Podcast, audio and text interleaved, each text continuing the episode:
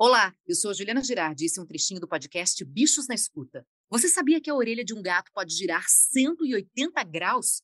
Quem explica é a nossa consultora veterinária Rita Erickson. É como se fosse aquele, aquele captador de, de som que vira para um lado e para o outro de onde estiver vindo. O que, que acontece? O gato, ele é um super caçador, mas ele também é caçado. Ele também é uma presa comum na natureza, né? Um animal pequeno.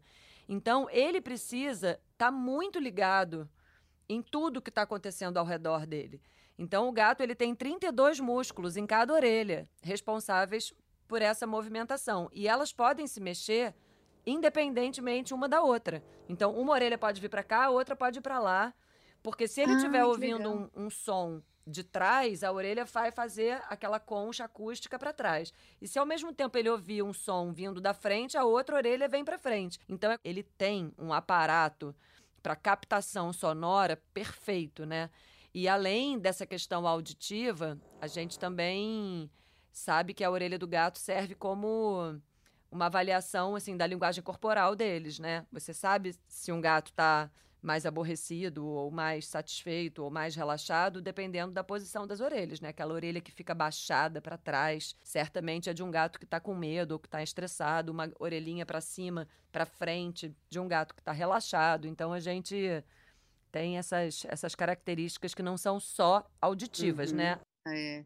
Isso vale para cachorro também? Cachorro também, só que as raças, elas transformaram muito as orelhas dos cachorros, né? A gente vê cachorros com as orelhas muito penduradas. Graças a Deus, hoje em dia não é mais permitido o corte de orelha cirúrgico no Brasil, que é uma, uma mutilação que não, não se justifica. É, são invenções do ser humano, né?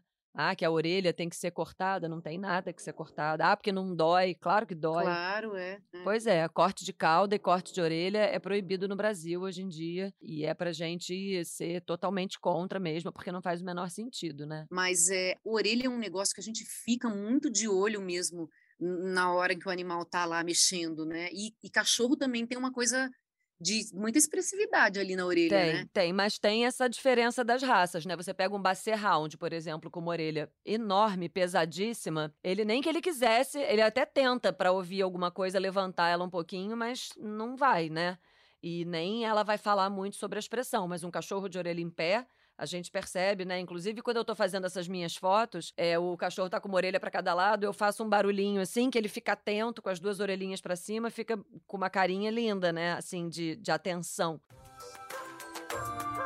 Esse quadro do Você Sabia faz parte do nosso episódio Qual o Nome e por que você escolheu esse nome para o seu pet.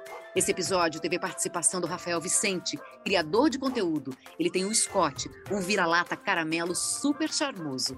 Escuta o nosso episódio completo.